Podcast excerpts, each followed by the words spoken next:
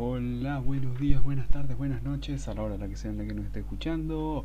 Bienvenidos un día más al capítulo número 10 de Mundo Champions, el podcast. En el capítulo de hoy vamos a repasar lo que nos dejó la apasionante última fecha de la UEFA Champions League, los 16 clasificados. También los casos de también un montón de temas que ya nos dejó la semana. La lista corta de The Best el racismo en el partido del PSG, qué pasará en los sorteos del lunes y como cada vez que hay Champions, lo más relevante en la Europa League también analizaremos. Así que, si quieres enterarte de todo esto, no te pierdas lo que viene en el podcast de Mundo Champions. La Champions.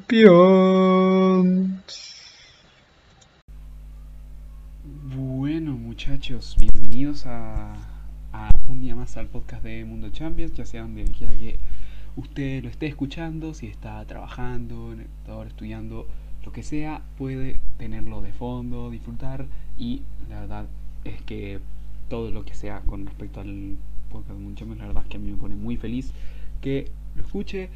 Tuvimos una gran jornada de UEFA Champions League, ya se acabó la fase de grupos, ya está todo listo en cuanto a cuanto a lo que se vendrá, que son las rondas eliminatorias.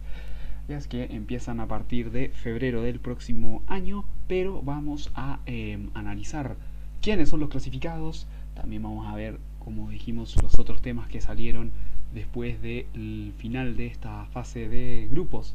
Así que, bueno, vamos. luego de esta introducción, ¿qué tal? ¿Qué les parece si es que empezamos? A repasar lo que ocurrieron con los resultados. Los resultados, sí, los resultados de los dos días. Empezamos por lo que se definió el día martes.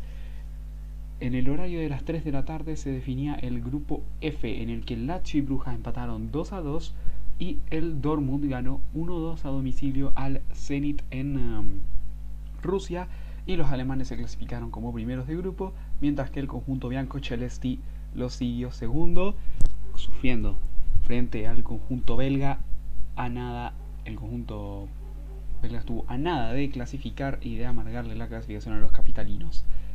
Bueno, luego Chelsea 1, Krasnodar 1, Ren 1, Sevilla 3, Dinamo de Kiev 1, Ferencváros 0, Fútbol Club Barcelona 0, Juventus 3.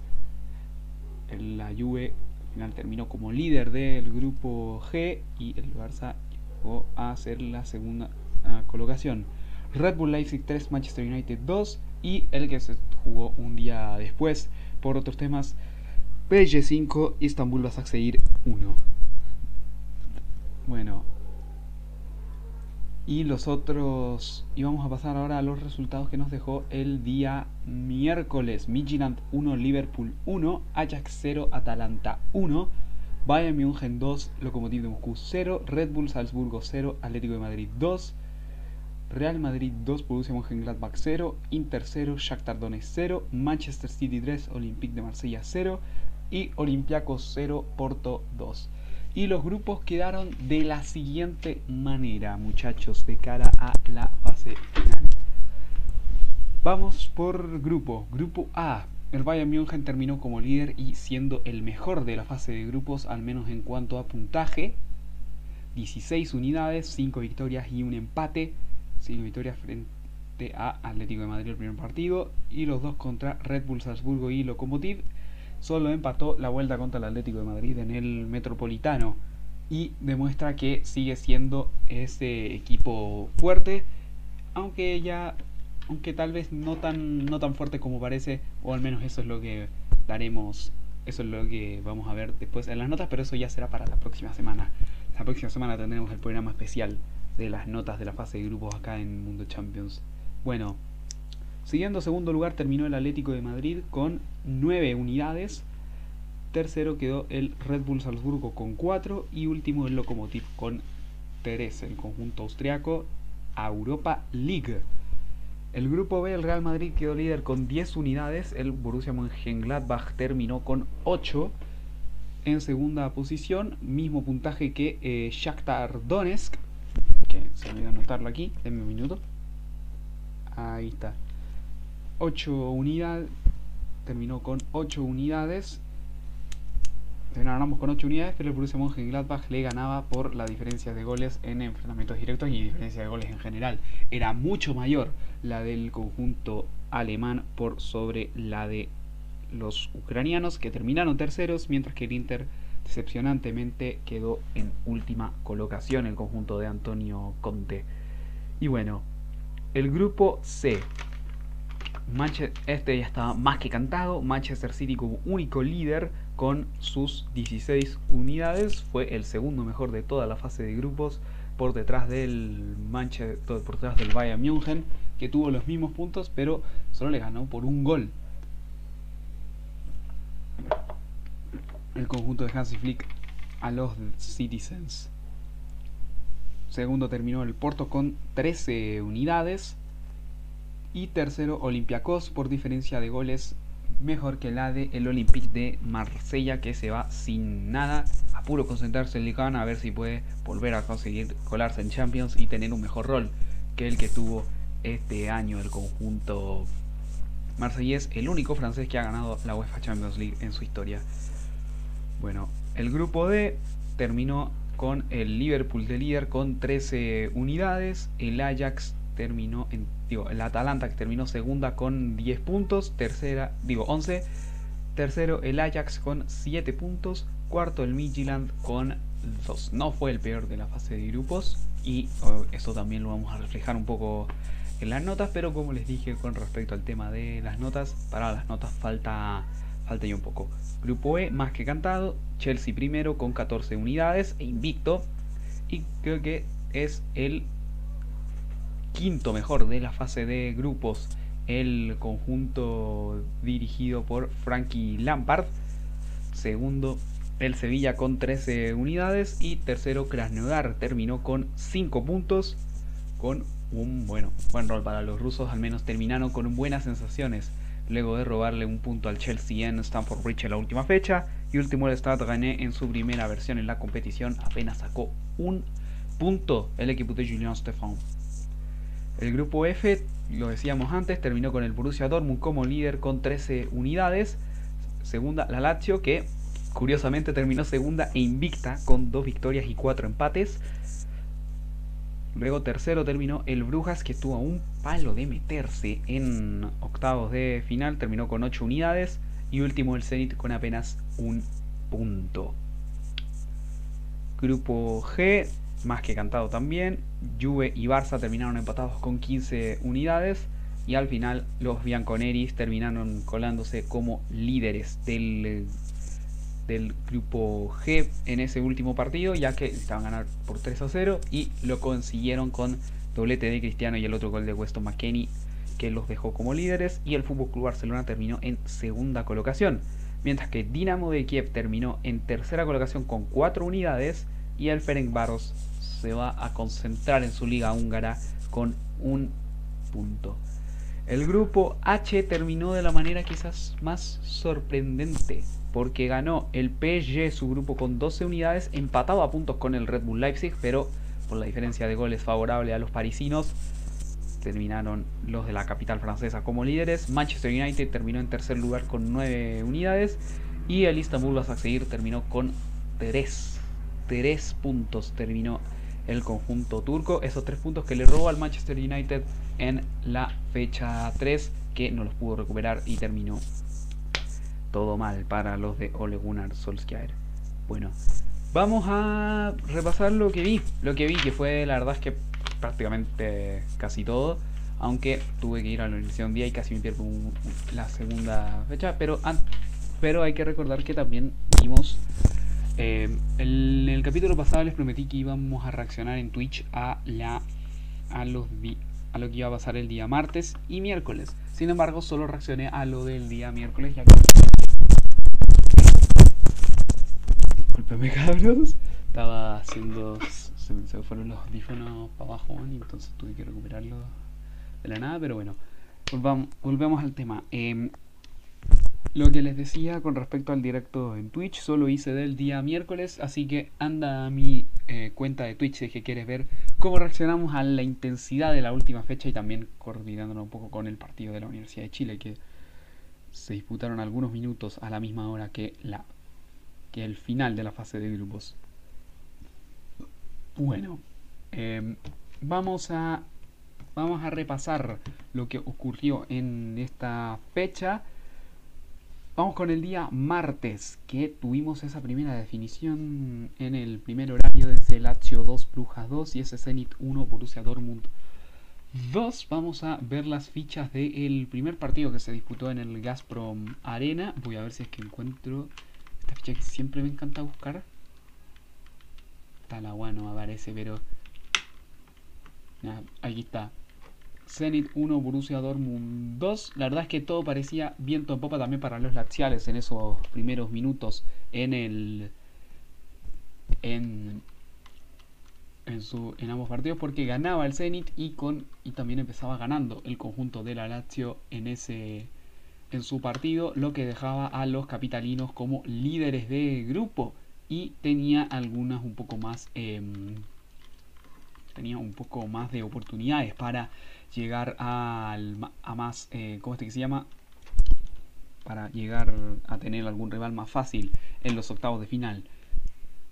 Luego en los partidos em, estoy haciendo como tipo cronología. Voy a intentar hacerle lo mejor posible porque vi súper poco de los primeros partidos. Ya de los segundos yo creo que puedo dar obviamente hablar un poco del Leipzig Manchester United, lo que pasó en el en el primer día del PSG vas a seguir y después voy a hablar también de lo que o sea no, no del partido porque lo vi tan o sea vi poquito honestamente. Estábamos enfocados en el partido de mi Liverpool. Pero bueno volviendo. Em, a los 12 minutos como decíamos ya 4 minutos después abría la cuenta el Zenit y era em, bastante y era algo bastante apremiante para la Lazio que se ponía como líder de grupo en ese momento en el marcador y más líder de grupo se ponía a los 27 cuando conseguía un penal bastante estúpido. Pero primero había abierto la cuenta Joaquín Correa a los 12. Bormer, el capitán del conjunto belga, había empatado al cuarto de hora y le daba un poco más de oportunidades al conjunto belga de avanzar. Sin embargo, en el eh, ya en ya como dijimos en el minuto 27, Chiro Inmóvil de penal le daba la ventaja a los Biancocelestis que, que aguantaron durante un montón de tiempo y también a los 39 tenían más ventaja porque Edward Sobol fue expulsado en el conjunto visitante y tenían esa ventaja del hombre de más, el conjunto de Simone Inzaghi. Sin embargo, el Brujas no se amilanó en, el, en la segunda etapa e intentó buscar constantemente el arco de defendido por Pepe Reina hasta que en los 76 Hans Van Aken tenía el gol del empate. En el 90 Hans de Ketelare tenía el... Si es que, se escribe así. Ah, no, Charles de Ketelare era, era el que remataba en el palo y dejaba de todo básicamente a, todo a toda la gente del equipo belga con las manos en la cabeza porque no lo podían creer lo que se había perdido el eh, centro delantero del Brujas. Tenía en sus pies la oportunidad de ser el segundo equipo de las ligas, de no las ligas más grandes de Europa en entrar en, en colarse en octavos de final. Sin embargo, ese remate se fue desviado y los de Inzaghi está estaban ya con el pase asegurado a octavos en ese minuto. Un eh, partido, la verdad, como dijimos, mitad mitad. Un Lazio que intentó aguantar lo más que pudo la ventaja. Ya después también intentó, em, obviamente, manejar el partido a su antojo. No pudo hacerlo y em, terminó el empate. Aunque a pesar de eso clasificó como segunda y siendo que en gran parte del partido clasificaba como primera. Y en ese mismo momento el Borussia Dortmund ganaba su, digo, empataba su partido con todo ese marcador. Estaba Lucas Piszek a los 68, luego del 1-0 de los rusos hecho por el ex River Driussi, el conjunto del Dortmund mandó la artillería al ataque. Entró también en este partido se produjo el debut mm, de un jugador más joven en la tenemos al jugador más joven en debutar en la UEFA Champions League. Así es, ya hizo historia en la Bundesliga y ahora tenía que hacerla acá. Yusufa Moukoko entró por Pashlack en la banda derecha, no estaba Tomás Minier y jugó. Eh, obviamente, yo creo que Lucian Fabre quería, que, aunque se jugaba el liderato, poner un poco de suplente. Por ejemplo, jugó Nico Schulz en lugar de Rafael Guerreiro, pero Axel Witzel y Jude Bellingham pueden ser un poco más eh, titulares. Lo mismo que Julian Brandt, Torgan Hazard y Marco Reus. Es ese ataque claramente puede ser titular si lo ves en cualquier otro equipo de menor nivel o nivel similar, podrían ser claramente titulares. El hermano de Hazard, Brandt y Royce. Y también usó em, Fabre em, la técnica de poner a Emre Can de central, que em, ya lo hemos visto, ya se lo hemos visto desde que fichó al mediocentro ex Liverpool y Juventus en el en el conjunto amarillo. En fin, buena victoria del uh, Dortmund que terminó como líder de grupo y el empate del Lazio que la dejó como escolta de los em, de los alemanes y aunque puede que le toque bailar con la más fea en el sorteo. Veremos, veremos qué será lo que ocurra en el em, en el sorteo que será el día lunes. Bueno, Vamos con eh, los otros partidos. Vamos a ver qué fue lo que ocurrió en, en, en, el partido, en uno de los partidos más esperados de la fecha, en el Camp Nou. Porque sí, amigos, por fin volvimos a tener un Messi versus Cristiano dos años y medio después. Habíamos tenido desde mayo de 2018 que no se daba este encuentro y se dio en el Camp Nou, sin espectadores por obvias razones. Y el conjunto de la Juve ganó por 3 goles a 0, un partido que se le puso rápidamente de cara. Vamos a ver las formaciones que mandaron ambos equipos. El Barça fue con Ter Stegen en portería, Dest, Araujo, Lenglet y Jordi Alba en defensa, Pjanic con De Jong en la contención, Trincao, Pedri, Messi y Griezmann, los 11 de Ronald Koeman. Mientras que eh, Pirlo fue con con al arco Gianluigi Buffon, que se mandó un gran partido. De hecho, dudé en ponerlo al menos para la sección del 11 como arquero.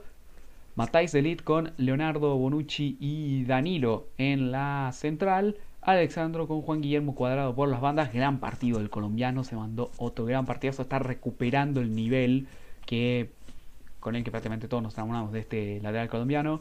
Arthur y Weston McKenney en la contención. Poco más ofensivo Aaron Ramsey y de puntas Cristiano con Morata. La verdad es que Paulo Dybala sigue sin sigue teniendo muy difícil jugar con Andrea Pirlo. No sabemos si no lo convence o no se sabe qué es lo que será este el tema de mm, los problemas que tengan el exjugador y el cordobés. En fin. El partido, como dije, había empezado rap se le puso rápidamente de cara a la lluvia con un penal que había cometido eh, este Ronald Araujo en el Araujo al cuarto de hora cuando en el bar cuando luego después el árbitro déjeme recordar quién era el árbitro del encuentro si es que me aparece por acá.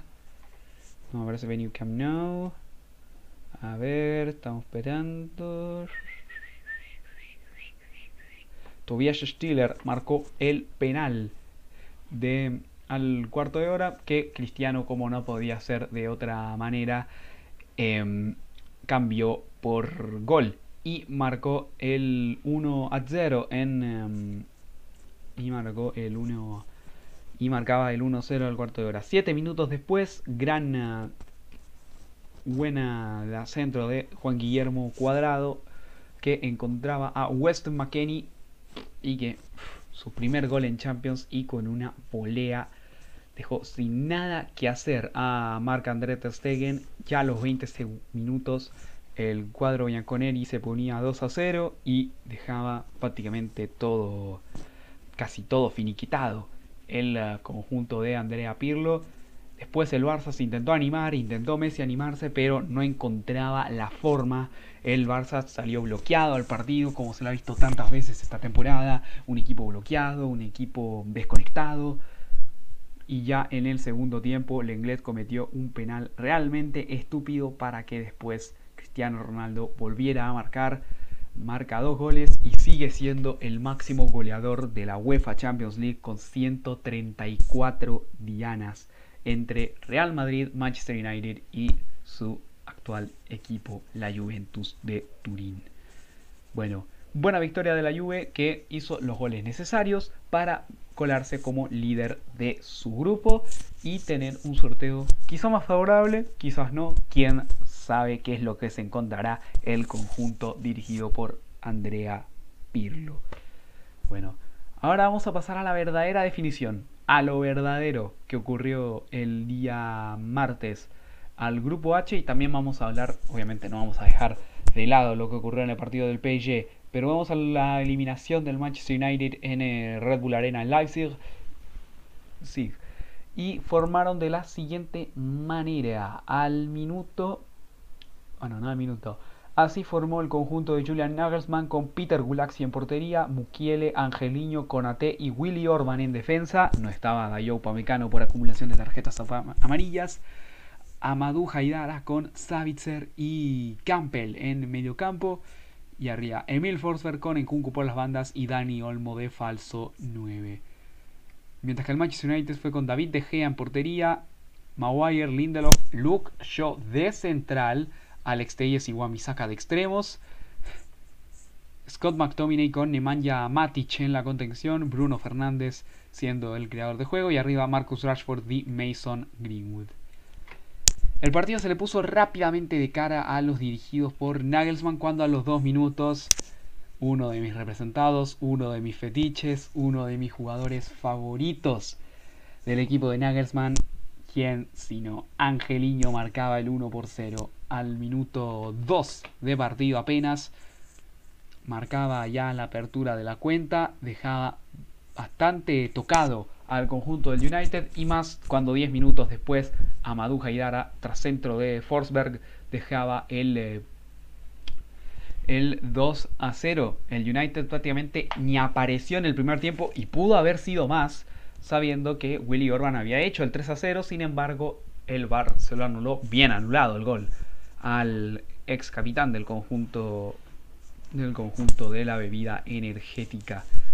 Bueno, luego en el segundo tiempo, el uh, Manchester United seguía intentando reaccionar. Rashford y Greenwood intentaban, hacían lo que podían. Bruno también, pero, pero entre Gulaxi y una muy buena defensa del conjunto del conjunto germano no pudieron, mm, pudieron evitar las arremetidas del United, al menos en los primeros minutos.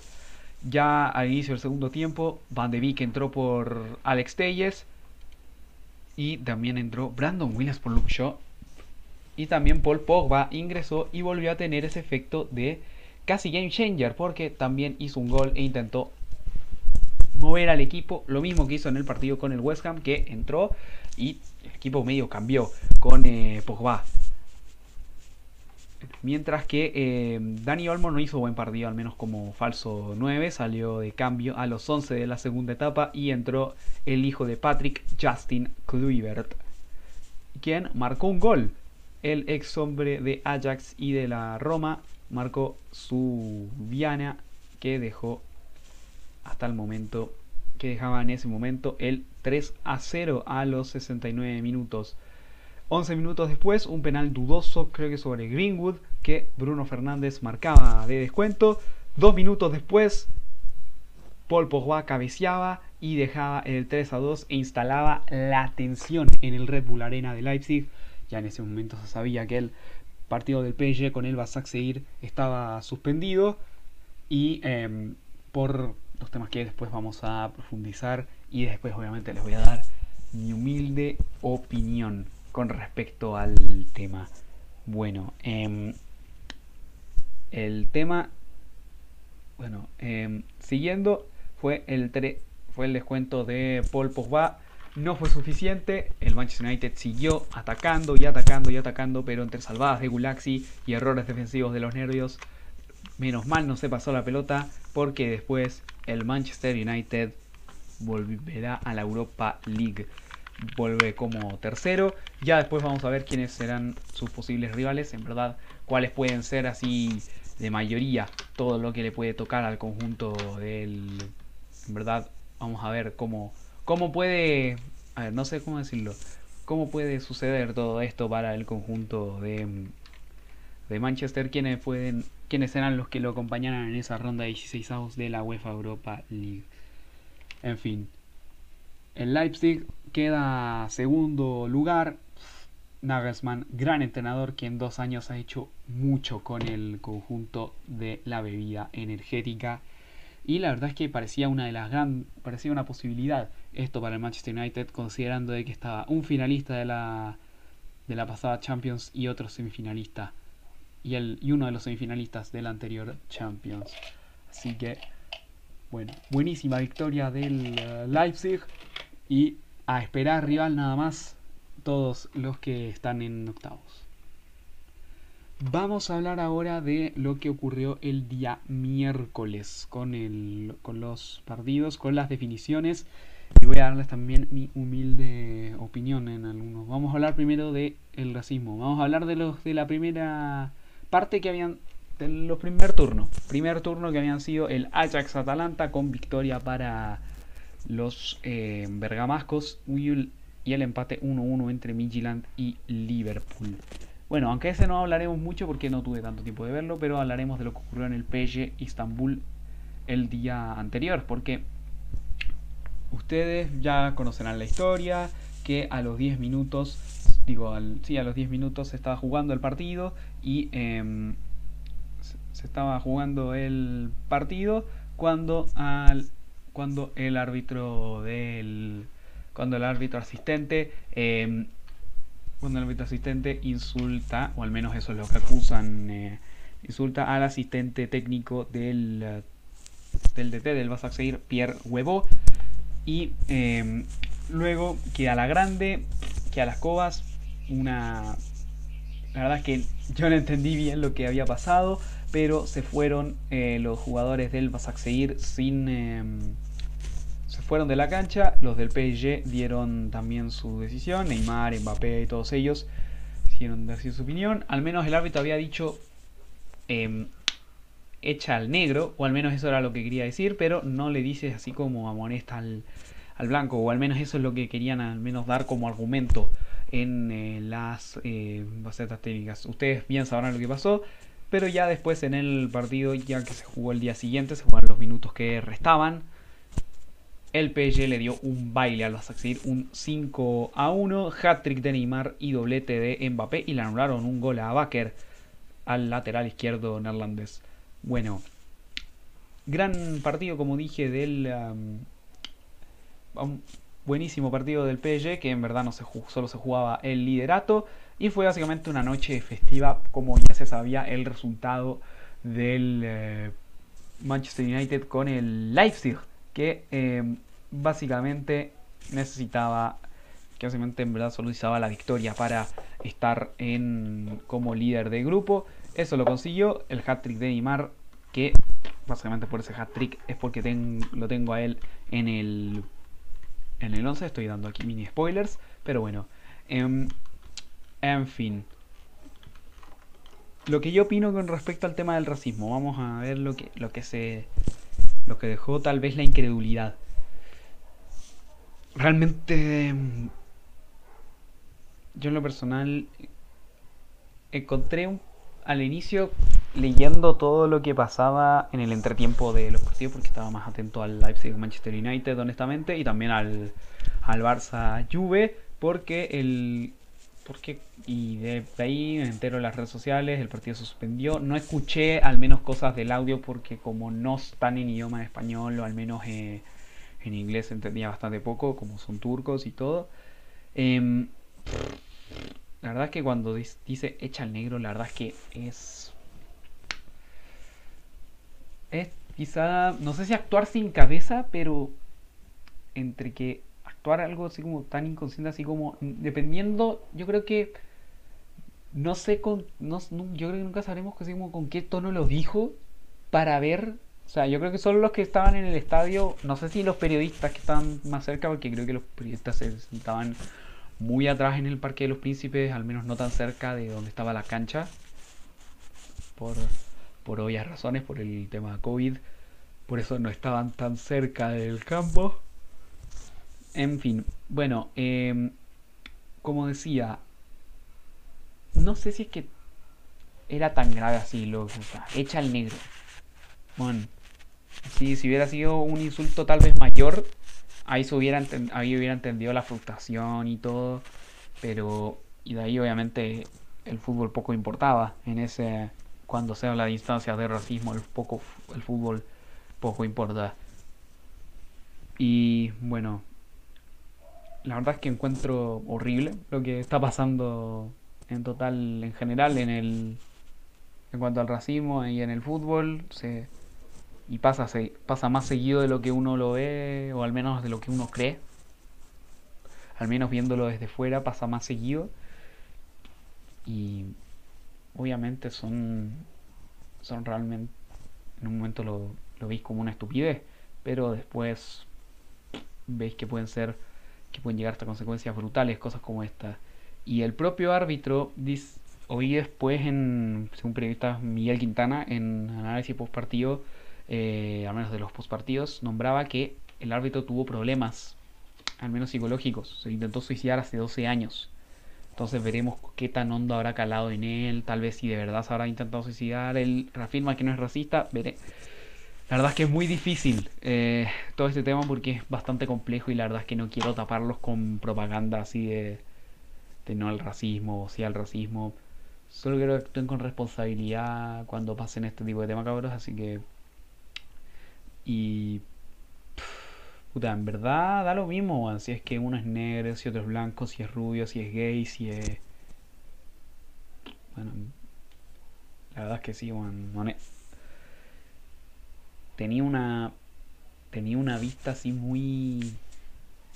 Al inicio tienes una vista así como muy estereotípica, pero todo eso va cambiando conforme conozcáis a la persona y conociendo verdaderamente a a, lo, a la gente como en verdad sabéis si es que son buenas personas no y puta no importa básicamente no importa si es negro, blanco, café o de cualquier color. Y eso es lo que opino del tema del racismo. Ahora vamos a lo importante bueno, vamos a vamos a lo importante. Los partidos del día martes. La victoria del Atalanta otra gran uh, victoria de los de Gasperini en eh, en Holanda que se llevaron la clasificación con una victoria no tan épica como la de la vez anterior porque dependían de sí mismos, pero eh, sí con much, pero sí con mucha enjundia y también eh, luchando contra un eh, gran Ajax. Vamos a ver las formaciones. El Ajax formó con Onana en portería, Marraui, Schurz, Lisandro Martínez y Tagliafico en defensa, Laviad, Klassen y Gravenberg, que salió expulsado después en en medio campo, Anthony, Dusan Tadic y Brian Robbie en ataque. Mientras que los de Gasperini fueron con Golini en portería, Jim City, Toloy y Romero, que le está robando el puesto a Palomino, le está robando el puesto a su compatriota, el ex hombre del Genoa. Gossens y Hatewer por las bandas, Freuler de Run y Pesina, que está, que está ahora teniendo mucho más minutos que Josi Pilicic en el, en el mediocampo. La verdad es que está en un mucho mejor momento Mateo Pesina. Y en punta Duban Zapata con el Papu Gómez. Y bueno, em, el partido la verdad es que fue casi un monólogo total del Atalanta. Fue un gran partido de los de, de los de Gasperini que también pegaron en él y tuvieron oportunidades para llegar a la portería de Onana Colini prácticamente no sufrió ante los ataques del conjunto de Eric Ten Hag y eh, se reafirma en la victoria de la victoria del Atalanta fue muy buena la que consiguió en em, Holanda terminó invicto de visitante ganando en campos dificilísimos como el Johan Cruyff Anfield y, y también en la cancha del Midtjylland en el MSH Arena pero sobre todo ganando en Anfield. Muy buen balance de la fase de grupos del conjunto bergamasco, que quizás se complicaba con ese empate en Bergamo ante el Midtjylland, pero nada de eso terminó clasificando en la última fecha. Vamos ahora a los dos últimos partidos de analizar antes de decir mi 11. Bueno, vamos a analizar los últimos los últimos dos que pude ver que fueron al menos en verdad estuve como con el los que vieron el directo en Twitch sabrán que estuve con el, em, ¿cómo se llama? El Multi Champions. Que en verdad estuve buscando muchos Multi Champions, pero estuve con el Multi Champions em, principal de BD Sport inglés, que lo encontré en un canal que me lo pasaron y pude ver toda la jornada ahí, o al menos iban también cambiando según había novedades. Vamos con el Red Bull Salzburgo Atlético de Madrid que se jugó en el Red Bull Arena de Leipzig, digo de Salzburgo, perdón.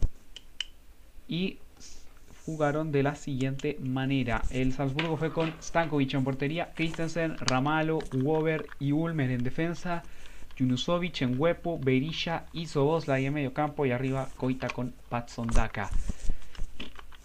Si eres un tal, no sé si es tan experto, pero en fútbol underground, dirás este 11 11 tiene un equipazo. Acá hay también algunos del equipo que estuvieron en esas semifinales del eh, Salzburgo de Europa League con Marco Ross de técnico. Así que también está la base de ese equipo mezclada con algunos que estuvieron el año pasado con Jesse Marsh, eh, que tuvieron esta misma posición, pero en el grupo del Liverpool, del Napoli del Genk.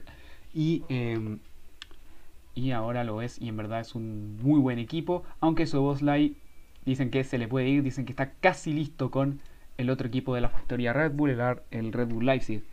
Volvamos al partido. La formación del Atleti que fue con Oblak en portería, Mario Hermoso, Felipe, Savic y Trippier en defensa, Saúl con Coque en la contención, Llorente, Carrasco por las bandas y arriba Joao Félix y Luis Suárez que no hizo un buen partido y se fue enojado con el Cholo después de después del encuentro.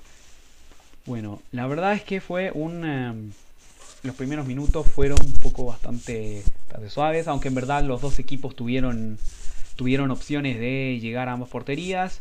El Salzburgo, Berilla, Koita, Daka y Soboslai generaron las principales oportunidades del conjunto del Salzburgo, no solo en el primer tiempo, también en el también en, la en el segundo lapso tuvo muchas oportunidades y de hecho hay una clave en el partido en la cual, que yo creo que los que vieron el partido, los que son hinchas de la Leti eh, o gente que vio el partido sabrá a qué ocasión me estoy refiriendo, que en la segunda etapa, que es, como dije, clave para el desarrollo del partido, porque si la hacía, básicamente le metía mucha presión al Atleti y podía cometer, llegar a cometer varios errores que em, pudieron haber desembocado en otras cosas. Bueno, eh, en fin.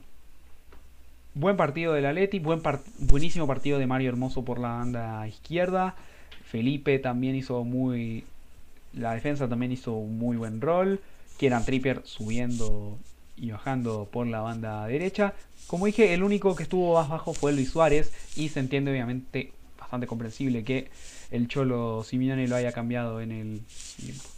A la media hora Mario Hermoso abría la cuenta y eh, se iba al descanso el conjunto atlético a los 39 minutos. Se iba al descanso el conjunto atlético con la ventaja que intentaba, intentaba mantener en el segundo tiempo, pero el conjunto de Jesse Marsh llegaba con peligrosidad y una que tuvo a inicios del segundo tiempo Dominic Soboslai estuvo a nada de colarse por la portería de Jan Oblak. Y si se hubiera llegado a colar, hubiera sido prácticamente casi al fin para el conjunto atlético en esta Europa League. Digo, en esta Champions League, perdón.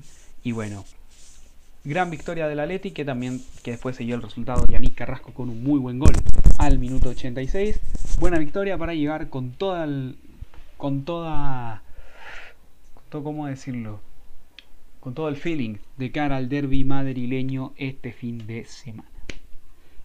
Y bueno, pasamos ahora al, último grupo que tenía definición, el grupo B, en el que ganó el Real Madrid en Valdebebas 2 por 0 al Gladbach, dos goles de Benzema. La verdad es que no vi el partido, sino que solamente veía los extractos de, de del Multichampions. Y, em, pero el que vi más eh, detenido con más eh, digo, el que vi más detenido y el que vi más que le puse más atención fue el Inter Shakhtar Donetsk. El Inter paró de la siguiente manera, con Handanovic en portería, Skriniar, Debray y Bastoni en defensa, a Varela, Brozovic y Gagliardini y Ashley Young en medio campo, a y Young por las bandas, y Lukaku y Lautaro en punta. mientras que el Shakhtar fue con Trubin en portería, Mativienko, Vitao, Bondar y Dodó en defensa, Stepanenko, Maicon y Kovalenko en, en medio campo y arriba Tyson, Marlos y TT, los jugadores del conjunto del Shakhtar que salieron así. Trubin yo creo que fue la figura del partido, aguantó un montón para el conjunto de Luis Castro y em, es vital y fue vital para el que el conjunto ucraniano se llevara un punto de Milán y asegurar su pase a la Europa League, aunque en verdad tuvo un planteamiento bastante bastante cuestionable, al menos en lo personal, fue básicamente hacer lo mismo, literalmente lo mismo que hizo en Ucrania, fue a pararse a defender, a pararse a no sé estar así como 11 hueones agarrados del palo, pero intentó también en el segundo tiempo Luis Castro darle como más verticalidad con las entradas de Alan Patrick y Maynard Solomon, pero no lo consiguió. Em, em, y puta, fue básicamente agarrarse el palo. El Inter tuvo un montón de opciones. Entró Alexis tarde. Conte hizo muy malos cambios. Y básicamente hipotecó, es el gran responsable Conte de la, de la eliminación del conjunto interista y que a su vez le permitió la clasificación al Gladbach a pesar de la derrota en Valdebebas frente al Madrid que permitió la clasificación a los octavos de final y tendremos la verdad promesas de buen fútbol en los octavos de UEFA Champions League así que bueno así que bueno en fin como dije, un Inter que tuvo un montón de opciones. Trubin fue figura. Vitao fue bastante activo, aunque tal vez tuvo algunos momentos jugando gratis. Menos mal lo cambió después eh, Luis Castro. Y como dije, el Inter vendió cara la eliminación de UEFA Champions League. Tal vez, tal vez la estadía de Conte sal de cara en, en Madrid. La verdad, yo creo que lo debieron haber echado inmediatamente después de todo de todo lo que ocurrió. En fin. Bueno. Ya dimos en repaso a la jornada, nos demoramos 40 minutos, un poco más, al menos según el según este según el conteo de la grabación. Vamos a ver el 11 de la fecha antes de pasar al segundo y último tema de hoy, que en verdad es la Europa League, también vamos a, analizar los clasificados, pero pero primero vamos a ver el 11, en donde tengo justamente en portería a Anatoly Trubin. Como les expliqué anteriormente, él es básicamente el responsable por el, que, por el cual el Shakhtar Donetsk está en Europa League y, en Europa League y no en y no hubiera estado tal vez fuera de todo. Pero em, como les dije, se mandó grandes paradas. Eh, mantuvo la compostura en el equipo y la verdad es que ha sido básicamente la revelación de esta fase de grupos este gran arquero que también se mandó un gran partido contra el Inter en la ida en casa en Kiev. Bueno, en verdad no es casa Kiev, en verdad es Donetsk o Kharkiv incluso, pero creo que para esta ocasión el Shakhtar usó Kiev para este partido. Bueno, en la línea de centrales tengo a Mario Hermoso y Cristian Romero. El español y el argentino hicieron partidazos los dos, hermoso también con gol en el conjunto del Atleti, ya está empezando a recuperar un poco de, confianza, al menos de la que tenía cuando fichó por el Atleti desde el español, y Cristian Romero la verdad es que es el de los mejores jugadores del Atalanta, el, el, um, central ex Genoa. Por las bandas, la banda derecha estuve a punto de poner a Lucas Vázquez, pero me decanté por Juan Guillermo Cuadrado. Se mandó un partidazo el martes frente al Barça en, en el Camp Nou y la verdad es que brilló junto con otros dos jugadores de la Juve que tengo en el 11 en el mejor partido de la Juve del año. Y la verdad es que lo mismo que pasó con su rival, el Barça, en el partido de ida, hizo su mejor partido del año. Pero eso no es tema. Por la banda izquierda, los que conocen el podcast sabrán quién está ahí. Sí, ¿Quién si no, weón?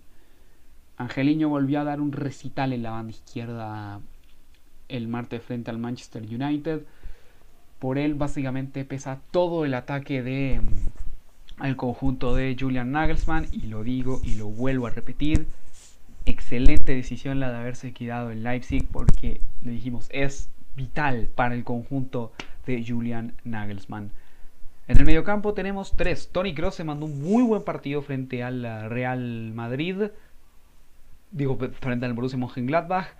Weston McKennie también fue muy férreo en la defensa, al menos en el, en el mediocentro defensivo con la Juve. Y también, también aportó con un golazo para el conjunto Bianconeri frente al cuadro Blaugrana. Y también tengo a Ruth Vormer, que hizo un gran partido con el Brujas frente a la Lazio. Y arriba tenemos a CR7 por su doblete y también la inspiración que siempre tiene Cristiano cuando juega contra el Fútbol Club Barcelona. No sabemos cuántos goles ha hecho con. ¿Sabéis que vamos a buscar este dato? ¿Sabéis que vamos a. vamos a buscar este dato. Goles de Cristiano Ronaldo versus Barcelona. Ahí está. Ahí está, ahí está, ahí está, ahí está, ahí está, ahí está, ahí está, ahí está, ahí está. Puta. Acá está. Récord de veamos qué nos dice de Transformar.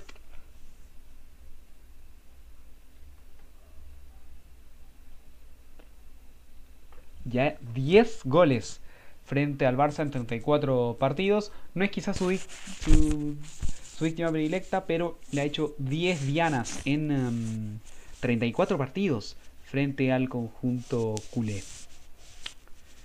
Neymar se mandó un hat-trick frente al Istanbul Basaksehir y Benzema como un delantero infravalorado, en el Real Madrid, que se mandó un doblete frente al Gladbach y le dio la clasificación como primero en Madrid, cuando más dudas se tenía del conjunto merengue. Y bueno muchachos, esta fue la sección del 11, junto con los resultados y el análisis de la fecha. Vamos a una pausa antes de pasar a la parte a la segunda parte del programa. ¿Qué tal si vamos a una pausa? Sí, vamos a una pausa y después volvemos con más. Champions. La Champions.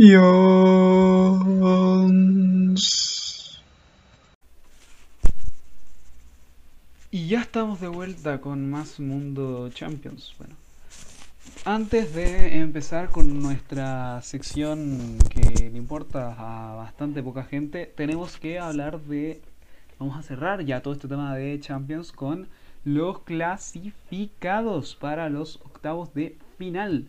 Vamos a repasar quiénes son, quiénes están en el bombo 1. Les, voy a, les voy a detallar ahora mismo.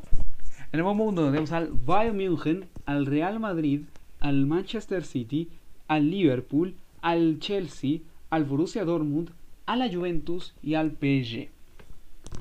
Mientras que en el bombo 2 tenemos al Red Bull Leipzig, al Fútbol Club Barcelona, al Sevilla, al Lazio, al Atalanta, al Porto, al Borussia Mönchengladbach y al Atlético de Madrid. En resumen, tenemos la siguiente estadística. 3 de 4 tenemos a 3 equipos de Premier de 4. Las únicas dos ligas que llevan pleno, o sea, que llevan a todos sus integrantes, son Bundesliga y la Liga, al menos en cuanto a las cinco grandes ligas. Porque Serie A lleva tres integrantes de cuatro, se cayó el Inter en la última fecha, lleva Atalanta, Juve y Lazio. Y la Liga solo lleva al PSG. Ren y Marsella dieron rendimientos paupérrimos los dos. Y yo creo que son candidatos a ser los peores de la fase de grupos. Al menos ahí voy a ver en cuanto a puntos, en cuanto a nota también, quiénes van a cómo van a hacer. Sobre todo a mí, a mí lo personal me decepcionó mucho el Stade Gané. El Stade Gané le había apostado a inicio de temporada en las predicciones de que hice grupo por grupo en el canal. Le había apostado tercer lugar en su grupo y me terminó quedando mal con el cuarto. Así que, bueno, eso. Si quieren saber cuál es mi sorteo, vayan al canal de Mundo Champions porque ayer subimos el sorteo de acá de Mundo Champions y la verdad al final voy a decir algo respecto a ese video, pero yo creo que ya muchos van a saber qué ocurre con ese con ese videito. En fin. Y hay solo uno que no es de las cinco grandes ligas, que es el Porto de Portugal. Tuvieron oportunidades de meterse el Shakhtar y el Brujas, no lo hicieron. Y em, ahí están, ahí estarán en la Europa League, donde están los de otras grandes ligas. Y tal vez tengan algunos de ellos, eh, también el Salzburgo tuvo opciones, tal vez algunos de ellos tengan oportunidades de ganarla. En fin, quién sabe qué es lo que ocurrirá en esa, en esa competición. Hablando de esa competición, voy a hablarles porque ayer vi partidos de Europa League, a diferencia de la semana pasada que no vi porque me dio una porque me dio la segunda paja y solo alcancé a analizar cómo cómo iban los resultados. vamos a vamos a darle una vista rápida a los resultados y después les voy a decir los partidos que vi. El grupo A de la UEFA Europa League. El CSKA de Sofía de Alan Pardew le ganó 3 a 1 a la Roma. Y los Young Boys le ganaron 2 a 1 al Cluj. Al final los Young Boys en el último minuto se metieron a los 16 avos y están en 16 junto al conjunto Giallo Rossi.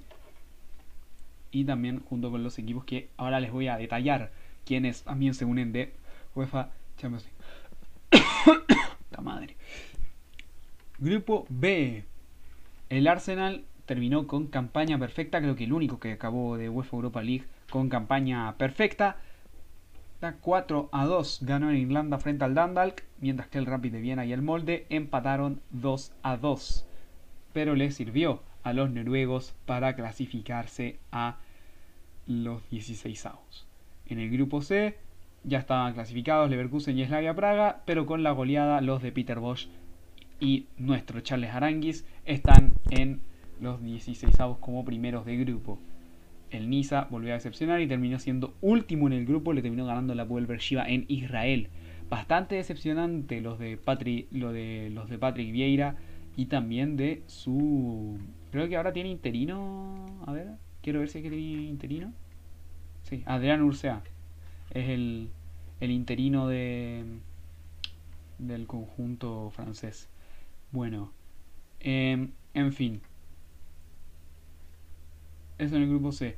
Grupo D ya estaban clasificados los Rangers y el Benfica y el equipo de Stevie G aseguró el primer lugar de grupo con 14 unidades, el Benfica terminó con 12, Standard Lieja 4 y Leja Poznan 3 en el grupo. Al final los de George Jesus y los del ya mencionado ex capitán Red están en, em, en, octavos de están en 16 de final.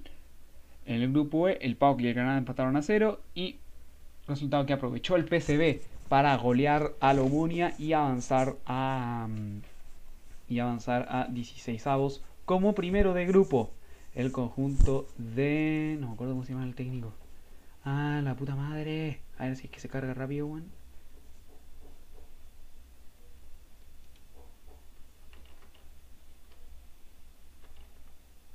Roger Schmidt consiguió los 3 puntos ganando en su casa a Lomonia por 4 a 0. Y bueno, quedó como primero de grupo, el Granada terminó segundo y esperará rival para ver si es que puede seguir haciendo historia en esta competición.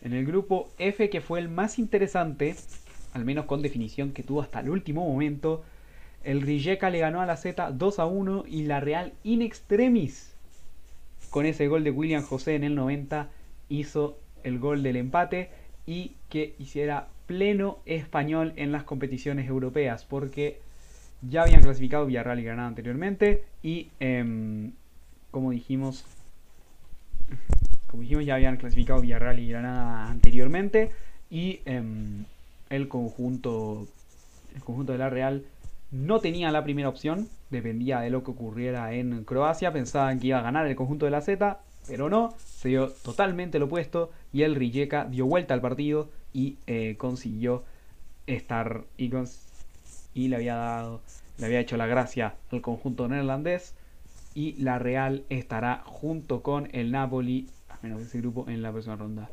En el grupo G, el Leicester ganó 2 a 0 a la de Atenas en un grupo que ya sabía hace rato que era líder. Bueno, aseguró el liderato, pero sabía hace rato que ya era clasificado. Le ganó 2 a 0 a la Cadenas con goles de Under y Harvey Barnes en los primeros minutos en el King Power Stadium vacío. El grupo I ganó el Maccabi Tel Aviv y se metió a la siguiente ronda, mientras que el partido entre los, entre los que no se jugaban nada se suspendió por un brote de COVID en el conjunto del Karabaj frente al Villarreal. El grupo J ganó el LASK 3 a 1 al Ludogorets y terminó clasificando a la siguiente ronda, mientras que el... Ah, no, no terminó clasificando a la siguiente ronda, pero el uh, Royal Antwerp, Royal Antwerp perdió frente al Tottenham 2 a 0 y los de José Mourinho terminaron siendo líderes de su grupo y ahora verá qué es, el, qué es lo que les espera. Ahora les voy a decir los bombos. Vamos a, voy a buscarlos al tiro. Europa League. Denme un minutito. Acá está. Acá estamos. Aquí estoy viendo la noticia de Diario Acá está. Vamos a ahora terminar los resultados y después le digo un poco más. Me salté el grupo H, pero ese grupo también ya estaba definido. Sí, Celtic ganó en Celtic Park ante el Lille y el Milan con su victoria en Praga aseguró el liderato del grupo.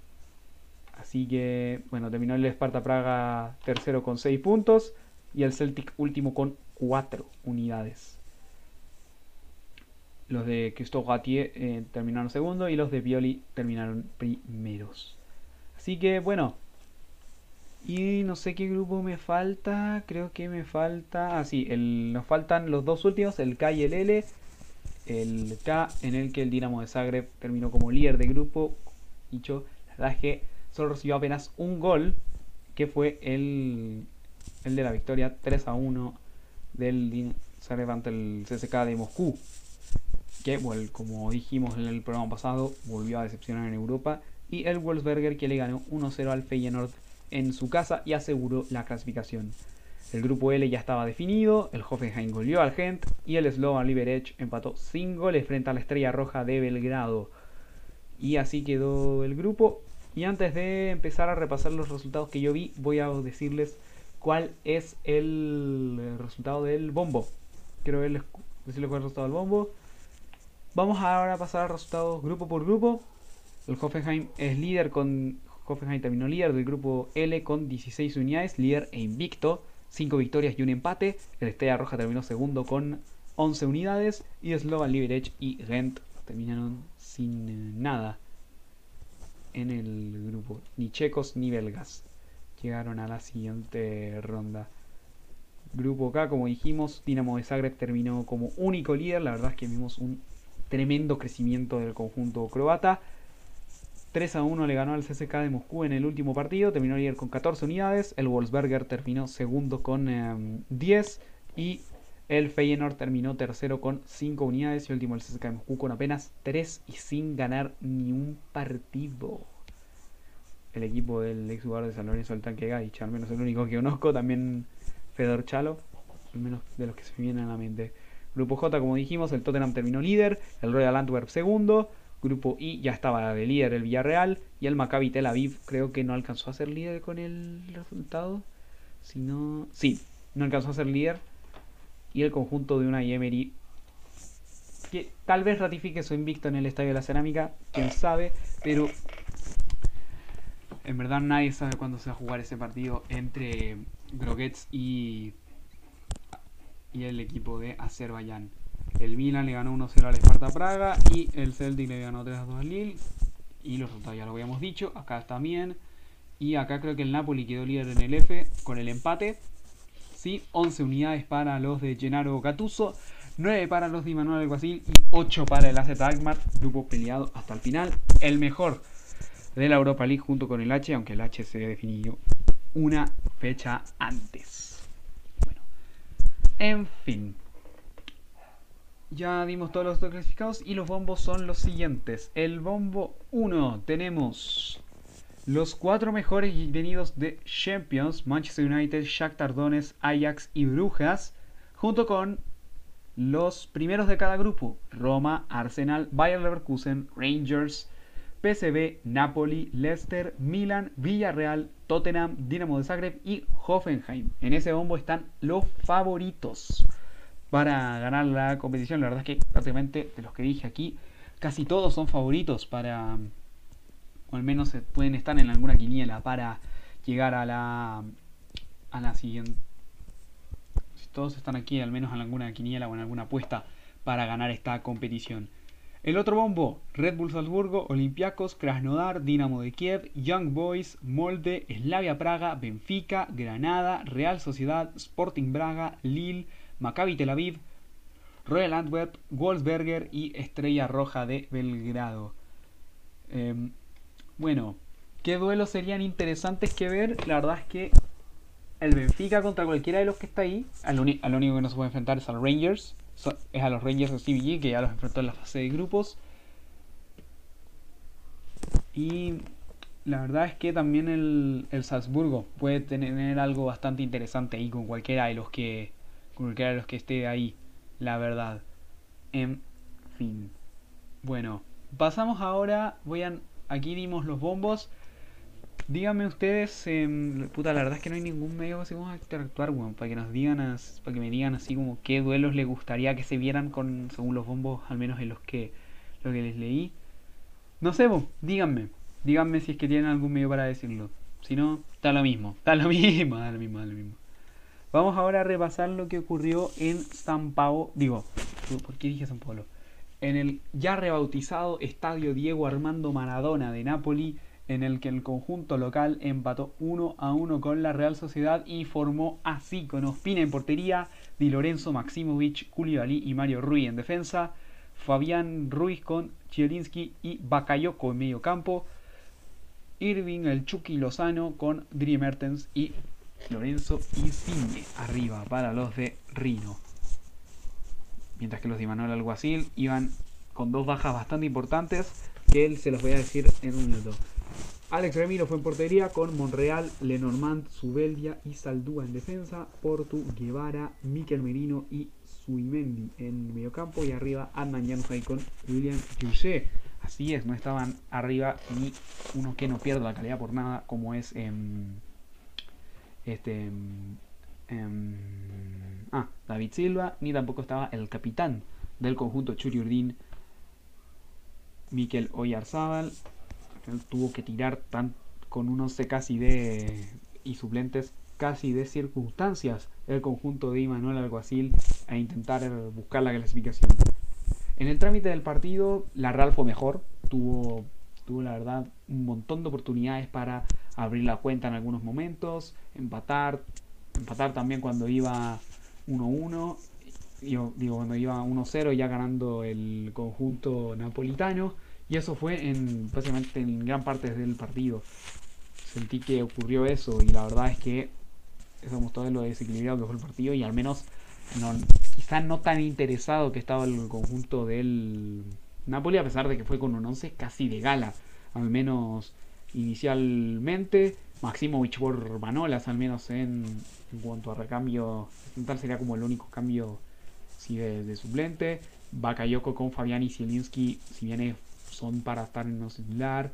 Lozano con Mertens y, e Insigne. En fin. Es un. Es interesante lo que ha hecho. Y Opina también con Meret sigue. Sigue en esa lucha que es más bien sana. Por la portería de. Del conjunto napolitano. En fin.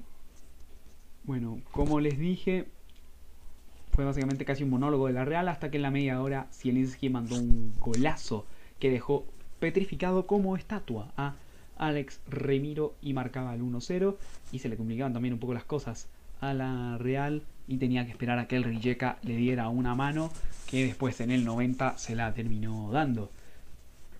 No, aunque también se terminaron ayudando ellos mismos con el gol de con el gol de William José en el último minuto. Buena clasificación de los churrines que deja, como habíamos dicho anteriormente, pleno de españoles en competiciones europeas. Españoles y alemanes son los únicos que quedan con todos sus participantes activos en eh, Europa. Así es, en Europa que son los únicos que tienen todos sus participantes activos.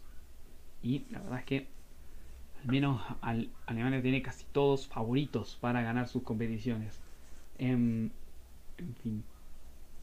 Fue un gran partido y, como les dije, al menos un gran partido de la Real Sociedad, un Napoli más menos débil, que casi ni le interesaba esto porque tenía la clasificación básicamente al alcance de la mano, le faltaba solamente con el punto, entonces ya después del 1-0 quizá medio que se relajó el conjunto de Gatuso después del partido.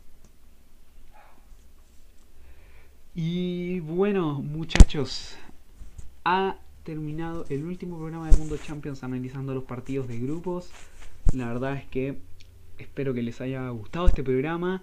Em, no olviden que pueden escuchar en Spotify y en todas las plataformas, su plataforma favorita de podcast, los eh, programas anteriores. Y em, la verdad es que muchas gracias también por seguir escuchando, por seguir escuchándolo semana a semana. Ah, y también se me había olvidado decir una cosa con respecto al sorteo. Muchas gracias a todos los que vieron el video en el canal de YouTube. Ya creo que estamos cercanos a las 100 visitas en el video. No lo he revisado últimamente, pero cuando lo revisé llevamos la mitad, 50. 50 visitas llevamos en el, en el video y la verdad es que yo lo hago año a año. Este sorteo la verdad es que a mí me, me divierte mucho hacerlo y también pasarme rollo así como de, de qué sorteo me va a tocar. ¿Sabéis qué, bueno? Voy a hacer esta weá, pero en el, en el Europa League al tiro, Juan. Aprovechando que tenemos tiempo antes de despedirnos, Juan, voy a... Debe hacer la despedida de nuevo. Voy a hacer acá ahora el draw.